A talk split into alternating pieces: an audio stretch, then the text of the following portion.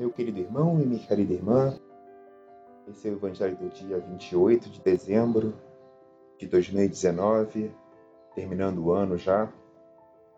Um belo sábado para que possamos fazer essa oração, esse estudo.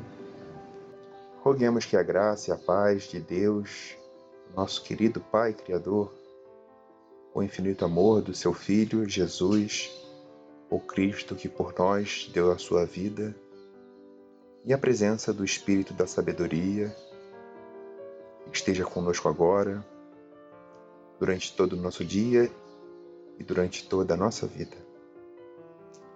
Bendito seja Deus que nos reuniu no amor de Cristo. O estudo de hoje encontra-se no livro de Sabedoria, no capítulo 1, os versos 1 a 6. Diz assim: Amai a justiça, vós que estáis à terra. Pensai no Senhor com retidão. Procurai-o com simplicidade de coração, porque ele se deixa encontrar por aqueles que não tentam. Ele se revela aos que não lhe recusam a fé, pois os pensamentos tortuosos afastam de Deus e o poder, posto à prova, confunde os insensatos.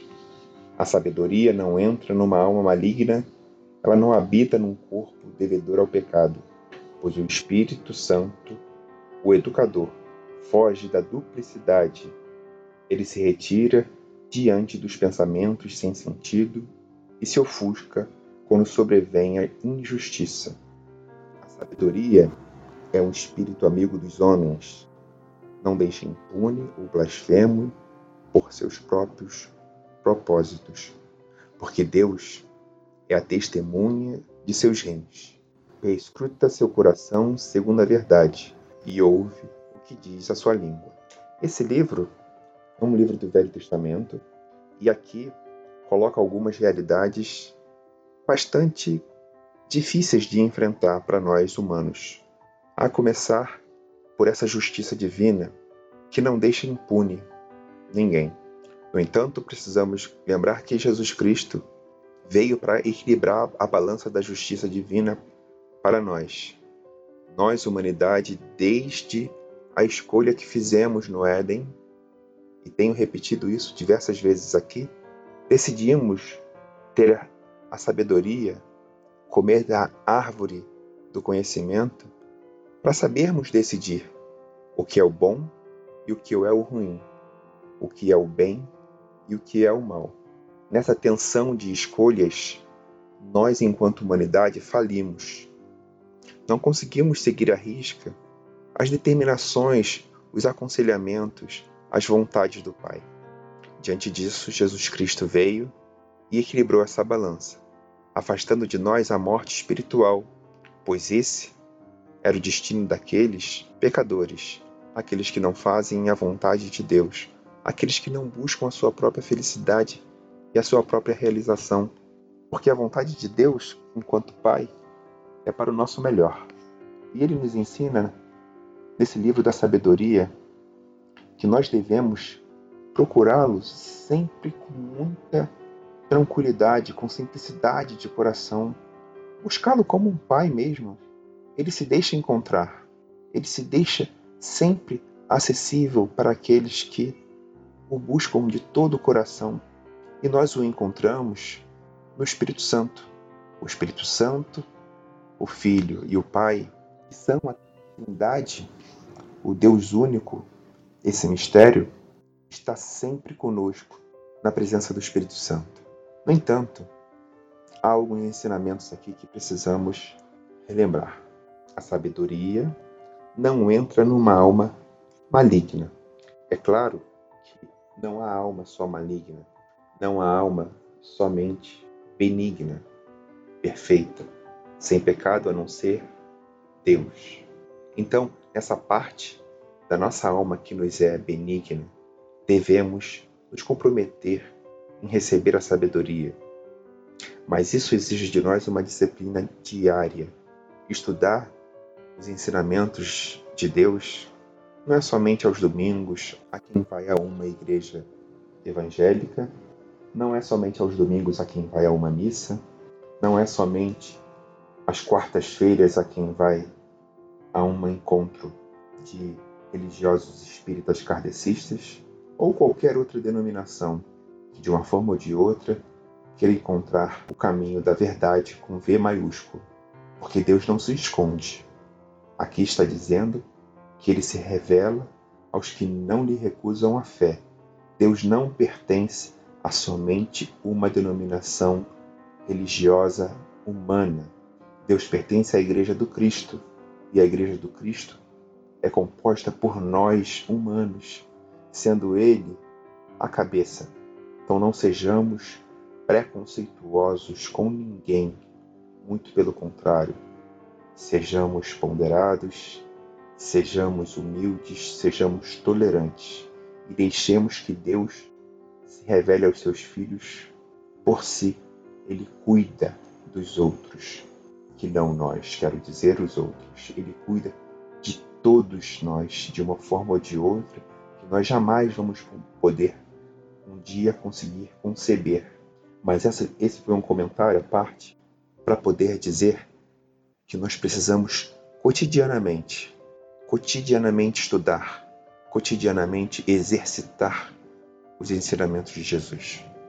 E por fim, para que nós possamos guardar exatamente o significado do que é Deus, na presença do Espírito Santo nas nossas vidas, o livro da sabedoria chama o Espírito Santo de o educador. E o educador é aquele que ensina, e ensina de novo, e de novo, tantas quantas vezes o aluno levantar o braço ou fizer aquele rostinho de que não entendeu, que todos nós adultos sabemos do que estamos falando. Então, quando buscarmos o Pai, podemos buscá-lo com a certeza de que Ele quer nos educar e vai explicar para a gente a matéria da vida, de como devemos viver, tantas quantas vezes forem necessárias. Com esse espírito, busquemos o Espírito de Deus, antes de tudo agradecendo porque Ele existe na nossa vida, Ele existe para nos educar, nos ensinar o caminho do reencontro com Ele. Esse reencontro que se dará quando do regresso de Jesus Cristo para a instauração do reino de Deus na terra.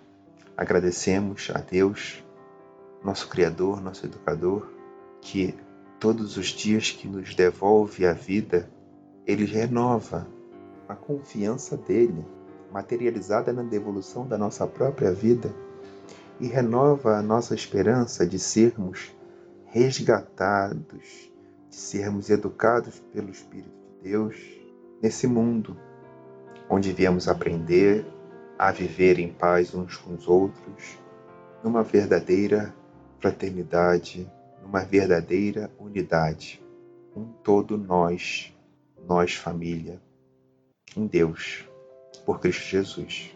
Queremos pedir que o Divino Espírito Santo habite o nosso coração no dia de hoje, dos nossos familiares e, sobretudo, daqueles que se afastaram da luz ainda mais do que nós, para que eles possam vir comungar dessa vírgula que nós temos, cristãos, de viver um pouquinho da verdade. Nos falta tanto, tanto, no entanto, esse pouco que nós temos já é de uma grandeza tamanha que nos faz soltar fogos de alegria em nosso interior, porque nós acreditamos e celebramos que Deus cuida de nós todos os dias. Estejamos nós em que situação estejamos, dificuldades financeiras, em dificuldades de saúde, em dificuldades de mágoa, de tristeza, de depressão, qualquer que seja, nós sabemos que Deus cuida de nós. E é por isso que pedimos que o Espírito Santo venha ainda mais habitar em nós, para que essa vírgula se transforme em uma letra e assim comecemos de fato a compor a nossa história de regresso, a recompor o nosso espírito puro. Um dia chegaremos lá, Senhor, mas nos falta muito. E a gente conta contigo mais uma vez. Contamos com a sua infinita misericórdia, aquela paciência infinita do professor que sempre vai estar do nosso lado a nos educar. E essas coisas, querido Pai, nós te pedimos e agradecemos, não em nosso nome, mas segundo o ensinamento do teu próprio Filho, Jesus. Pedimos em nome dele, portanto, ouça-nos, não com a nossa boca indigna, mas com a boca do teu Filho que é puro, digno. E por isso, irmão, irmã, louvemos o nosso Senhor Jesus Cristo para sempre seja Deus louvado. Com todo respeito, eu lhe peço que incline sua cabeça para que possamos rogar a bênção de Deus. Que o Senhor te abençoe e te guarde, que o Senhor tenha misericórdia de ti e que Ele, em nome de Jesus, te conceda paz. E te abençoe o Deus Todo-Poderoso, Pai, Filho Espírito Santo. Amém.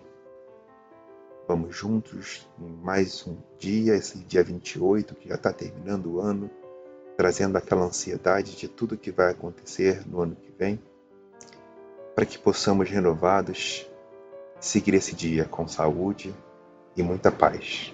Deixo aqui o meu forte abraço para você e, se Deus quiser, até amanhã.